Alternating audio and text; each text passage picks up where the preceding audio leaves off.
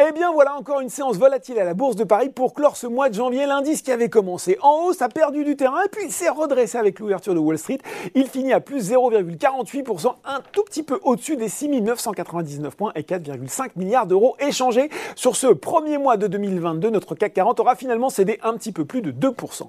Outre-Atlantique, à 17h45, c'est assez contrasté entre le Dow Jones en très très légère baisse et le Nasdaq qui continue lui sur sa lancée de vendredi avec une progression de 1,8% vers les 14 024 alors qu'on attend cette semaine les résultats de plusieurs GAFA, Alphabet demain, Meta mercredi, Meta c'est le nouveau nom de Facebook, hein, et Amazon jeudi. Allez, qu'est-ce qui s'est distingué aujourd'hui à Paris? On a Solution 30 qui domine nettement les progressions du SBF 120, Albioma et McPhee Energy grimpent également, tout comme Ubisoft qui reprend sa hausse, c'est la valeur préférée de Morgan Stanley dans le secteur des jeux vidéo. Il confirme son conseil à surpondérer avec un objectif de cours à 62 euros. Puis sur le CAC 40, les valeurs de la tech étaient à l'honneur ST Micro et Dassault Systèmes. Du côté des baisses, oulala, la séance compliquée pour Casino, moins 13,8%. Le distributeur qui a été contraint d'abaisser son objectif d'excédent brut d'exploitation en France pour 2021 en raison, je cite, d'un quatrième trimestre marqué en France hein, par un marché conjoncturellement en retrait dans des proportions plus fortes qu'attendues.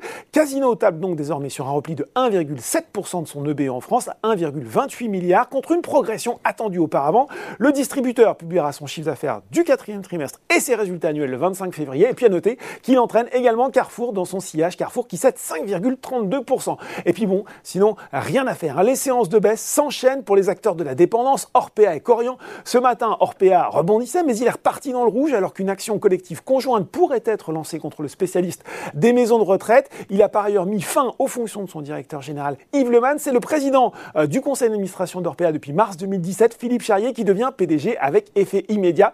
Enfin, malgré la très bonne tenue euh, du Brent à plus de 91 dollars le baril, ça corrige aujourd'hui sur Technip Énergie ou encore Total Énergie. Voilà, c'est tout pour ce soir. En temps, n'oubliez pas, tout le reste de l'actu éco et finance est sur Boursorama.